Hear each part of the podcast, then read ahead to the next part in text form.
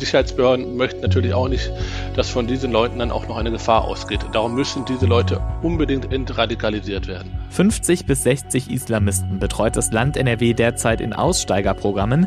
Nach den Anschlägen vergangene Woche in Wien war bekannt geworden, dass der Angreifer dort in einer solchen Deradikalisierungsmaßnahme war. Wie die in NRW funktionieren, darüber sprechen wir heute im Podcast. Mein Name ist Sebastian Stachorer. Schön, dass ihr zuhört. Der Rheinische Post Aufwacher. Der Nachrichtenpodcast am Morgen. Heute ist Montag, der 9. November 2020. So wird das Wetter. Der Tag heute startet mit vielen Wolken und hier und da auch mit etwas Regen. Im Laufe des Tages lockert es dann auf und die Sonne kommt durch bei frühlingshaften 13 bis 17 Grad. In der Nacht kühlt es ab auf 9 bis 5 Grad. In höheren Lagen kann es auch Bodenfrost geben. Morgen am Dienstag kann es dann morgens noch neblig sein. Tagsüber wechseln sich dann Sonne und Wolken ab. Gegen Abend ist auch wieder Regen möglich, dazu 11 bis 15 Grad. Und für Mittwoch meldet der Deutsche Wetterdienst Wolken und Regen bei 9 bis 14 Grad. Wir erinnern uns, vor einer Woche starben in Wien vier Menschen bei einem Terroranschlag.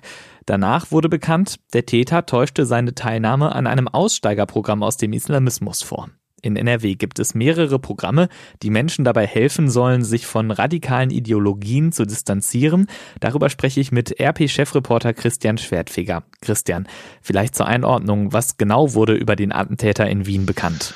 Ja, nach dem Anschlag in Wien vom vergangenen äh, Montagabend war bekannt geworden, dass äh, der Attentäter äh, auch vorher der Polizei bekannt war und auch in äh, Deradikalisierungsmaßnahmen äh, steckte und dort dann halt angegeben hat, dass er sich dem Islamismus abgekehrt hat, abgewendet hat, äh, dass er damit nichts mehr zu tun hat. Damit hat er allerdings die Behörden getäuscht, die sind darauf reingefallen und äh, das wird äh, momentan auch in Wien beziehungsweise in Österreich überprüft, wie das passieren konnte. Das ist natürlich schlimm, gerade auch wegen der Folgen in diesem Fall.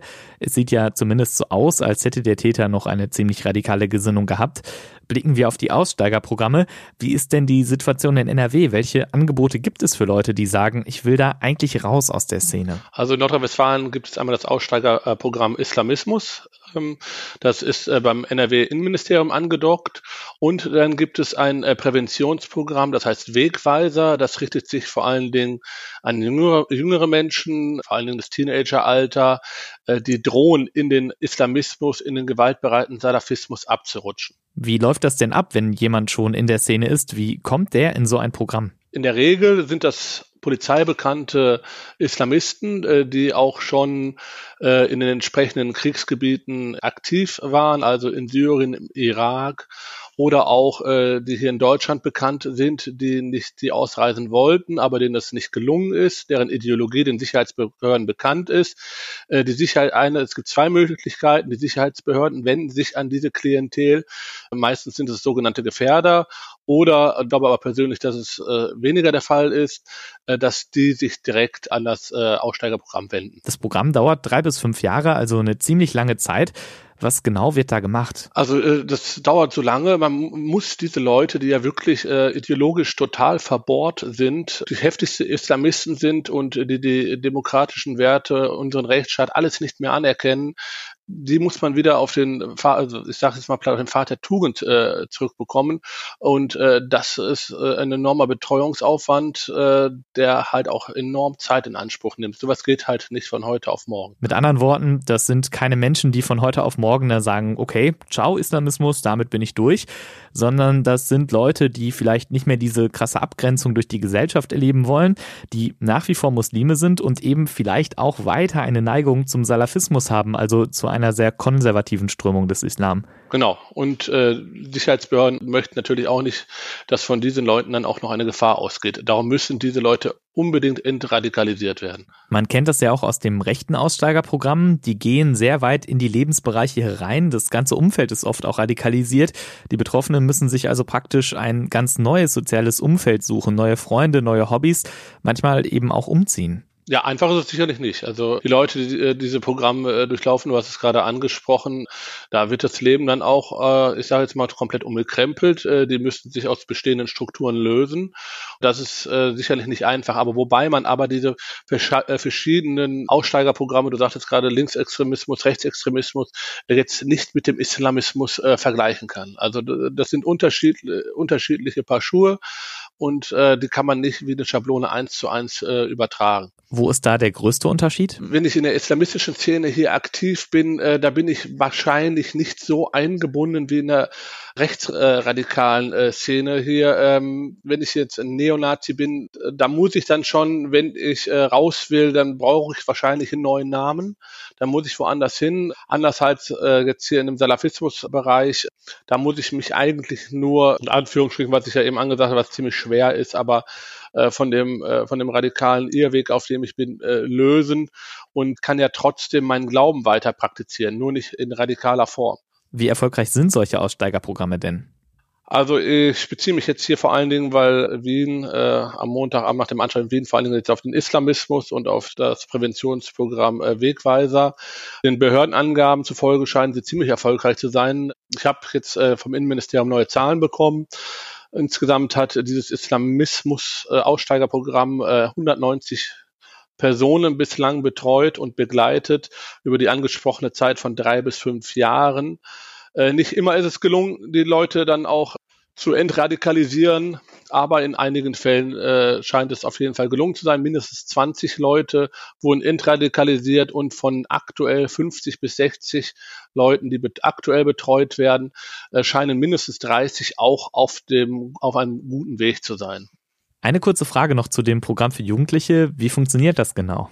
Also das ist wirklich äh, speziell zugeschnitten auf Jugendliche, auf junge Erwachsene. Und zwar Familienmitglieder, Eltern, äh, Freunde, Bekannte, die merken, dass ihrem Umfeld, dass ihr Sohn, ihr Freund, auch vielleicht der Arbeitskollege, dass mit dem auf einmal plötzlich irgendwas nicht stimmt, dass der sich äh, anders kleidet, dass der auf einmal in Moscheen geht. Das sind alles so Indizien, die darauf hindeuten, dass sich äh, ein junger Mensch jetzt immer mehr mit dem Islam beschäftigt, aber auch äh, sich eventuell radikalisieren will. Da gibt es einige Hinweise und wenn einem sowas auffällt, dann sollte man sich an diese Präventionsstelle äh, Wegweiser wenden. Die gibt es in 25 Standorten in Nordrhein-Westfalen und die wird auch relativ gut angenommen. Also äh, allein 23.000 Anfragen gab es seit Bestehen und die erste Wegweiserstation, soweit ich weiß, in Erinnerung habe, wurde 2014 gegründet. Nach den Anschlägen in Wien haben wir uns einmal mehr gefragt, kann das auch hier passieren? Wie groß ist die Gefahr aktuell? Was würdest du sagen? Also die ist nicht größer oder äh, kleiner als vor zwei Jahren. Also die Sicherheitsbehörden sind äh, nach wie vor alarmiert. Also die Alarmbereitschaft ist weiterhin hoch. Es kann jeden Tag passieren. Es muss nicht passieren, aber es kann. Also äh, das trifft aber nicht nur auf Deutsch, auf Nordrhein-Westfalen, auf Deutschland zu, sondern auf ganz Europa. Also äh, davor äh, sind wir sicherlich nicht geschützt. Herzlichen Dank, Christian Schwertfeger.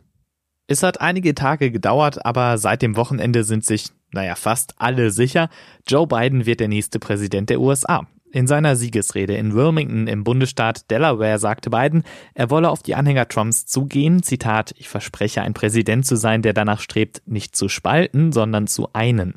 Trumps Anhänger bat er, ihm eine Chance zu geben. Was bedeutet der Wahlsieg Bidens für Deutschland? Das weiß Johannes Timm von der Stiftung Wissenschaft und Politik. Herr Timm, das war eine knappe Wahl. Überraschend knapp? Der Wahlverlauf kam ja streng genommen nicht ganz unerwartet. Äh, es ist ja schon vor Wochen gesagt worden, dass wenn es knapp werden sollte bei dieser Wahl, dass es dann dieses Phänomen geben würde, dass es am Wahlabend durchaus so aussehen kann, als ob Donald Trump zunächst als Sieger dasteht und dann erst, wenn die Briefwahlstimmen ausgezählt sind, einige Tage später äh, sich äh, zeigt, wer wirklich gewonnen hat. Das ist ziemlich genau so eingetreten. Trotzdem ist es natürlich in der Wahlnacht selbst unglaublich spannend gewesen und ich muss gestehen, dass auch ich zwischendurch einige Zweifel hatte, ob Joe Biden diese Wahl wirklich gewinnt. Die Reaktionen fallen heftig aus. Einerseits jubelnde, tanzende Menschen auf den Straßen, andererseits wütende Anhänger Trumps. Die USA sind tief gespalten. Ja, also ähm, man muss ganz klar konstatieren, das Land bleibt gespalten. Das war nicht die klare Zurückweisung von Donald Trump, die sich die Demokraten gewünscht hätten. Man muss aber auch sehen, letztendlich hat Joe Biden äh, die Wahl mit wahrscheinlich über vier Millionen Stimmen Vorsprung gewonnen und wird auch im Electoral College am Ende, also im Wahlleutegremium, einen deutlichen Vorsprung mit über 300 Wahlleute-Stimmen haben. Also das Ergebnis ist knapp, aber es ist deutlich. Trump will seine Niederlage bislang noch nicht wahrhaben. Sein Team reicht Klagen ein. Können die Gerichte denn noch verhindern, dass Joe Biden neuer Präsident wird? Ich glaube tatsächlich, dass die Klagen keine große Chance mehr haben. Und zwar deswegen, weil selbst wenn es Unregelmäßigkeiten gegeben haben sollte, und ganz kleine Unregelmäßigkeiten gibt es bei einer solchen Riesenwahl immer, äh, die meisten der Prozesse, die jetzt angestrengt haben, die meisten Beschwerdeverfahren haben einfach keine Grundlage. Und die Unregelmäßigkeiten, die sich vielleicht noch feststellen lassen, werden nicht wahlentscheidend sein. Also selbst wenn die eine oder andere Klage jetzt erstmal Erfolg hat und dann ihren Weg durch die Instanzen macht, wird das nicht genug sein, selbst wenn Trump dann in einen oder anderen Fall Recht kriegt, äh, um das Wahlergebnis noch herumzudrehen.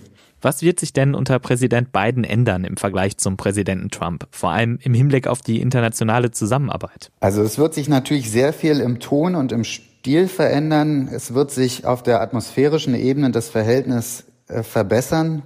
In der Substanz hat natürlich Joe Biden gegenüber der internationalen Politik auch einen grundsätzlich anderen Ansatz. Ihm sind Allianzen sehr viel wichtiger. Er unterscheidet stärker zwischen Demokratien und Autokratien. Er weiß, dass Demokratien seine Verbündeten sind, Diktatoren nicht. Das war bei Trump alles anders. Und er wird auch wieder mehr auf internationale Zusammenarbeit, internationale Organisationen setzen. Er hat schon angekündigt, er will dem Pariser Klimaabkommen wieder beitreten. Und wie sieht es mit dem Verhältnis zu Deutschland aus? Was die konkreten Streitfragen angeht, glaube ich, dass sich gar nicht so viel ändern wird. Also die Forderung der USA, dass Deutschland zwei Prozent des eigenen Bruttoinlandsprodukts für Verteidigung ausgeben soll. Ähm, ein Versprechen, was sie der NATO 2014 gegeben haben. Diese Forderung wird auch Joe Biden auf, äh, aufrechterhalten. Und auch in der Streitfrage Nord, Nord Stream 2, die Pipeline, die russisches Gas nach Europa liefern soll, bin ich nicht sicher, dass die Position von Joe Biden so viel anders ist. Dennoch spielt natürlich die internationale Zusammenarbeit, das veränderte Verhältnis zu Multilateralismus und, Multilateralismus und internationalen Organisationen und überhaupt der wahrscheinlich sehr viel professionellere und verlässliche Stil der beiden Administrationen eine große Rolle so dass ich schon von einer Verbesserung des Verhältnisses ausgehen würde. Vielen Dank, Johannes Timm von der Stiftung Wissenschaft und Politik. Und diese Themen werden heute wichtig. Vorsicht auf dem Schulweg. Corona-Leugnerinnen und Leugner wollen heute vor Schulen eine Aktion gegen die Maskenpflicht durchführen. Das Schulministerium hatte bereits vor einigen Tagen davor gewarnt, dass die Initiative Querdenken 711 Falschinformationen verbreiten und möglicherweise unwirksame Masken an Kinder verteilen wolle. Die Initiative bestreitet die Pläne. In einigen Städten haben Polizei und Ordnungsamt aber bereits Kontrollen angekündigt. Außerdem wies das Ministerium darauf hin, dass das bewusste Tragen ungeeigneter Mund-Nasen-Bedeckungen an Schulen verboten ist. Das Verwaltungsgericht in Düsseldorf entscheidet über Klagen gegen die Maskenpflicht. Seit letzter Woche gilt fast im gesamten Stadtgebiet Maske auf. Dagegen wurden drei Eilanträge eingereicht. Heute soll voraussichtlich eine Entscheidung verkündet werden. Rechtsextremisten sollen am Gedenktag für die Opfer der NS-Gewaltherrschaft nicht mehr demonstrieren dürfen. Das fordert die SPD-Landtagsfraktion in NRW und stellt heute einen entsprechenden Gesetzentwurf vor. Wer bekommt als erstes eine Impfung, sobald es einen Impfstoff gegen Covid-19 gibt? Heute wird in Berlin ein Positionspapier zu genau dieser Frage vorgestellt. Erarbeitet haben es der Deutsche Ethikrat, die Ständige Impfkommission und die Nationale Akademie der Wissenschaften Leopoldina. Und das war der Aufwacher vom 9. November 2020. Wenn ihr uns etwas sagen wollt, Lob, Kritik oder Themenvorschläge habt, dann schreibt uns eine E-Mail an aufwacher.rp-online.de. Weitere Kontaktmöglichkeiten findet ihr auch in den Show Notes. An dieser Stelle auch noch der Hinweis, der Aufwacher ist für euch kostenlos und das bleibt auch so. Recherche und Produktion kosten aber natürlich trotzdem Geld dass es den Aufwacher gibt, verdanken wir auch den vielen RP Plus Abonnentinnen und Abonnenten unter euch. Für 35 Euro im ersten Jahr lest ihr damit alle RP Plus Artikel auf RP Online, bekommt deutlich weniger Werbung angezeigt und könnt auch die RP Audio Artikel hören. Klingt gut? Dann checkt doch mal die Seite rp-online.de-abo-aufwacher. Das war's von mir, Sebastian Stachorer. Habt einen guten Tag. Mehr bei uns im Netz www.rp-online.de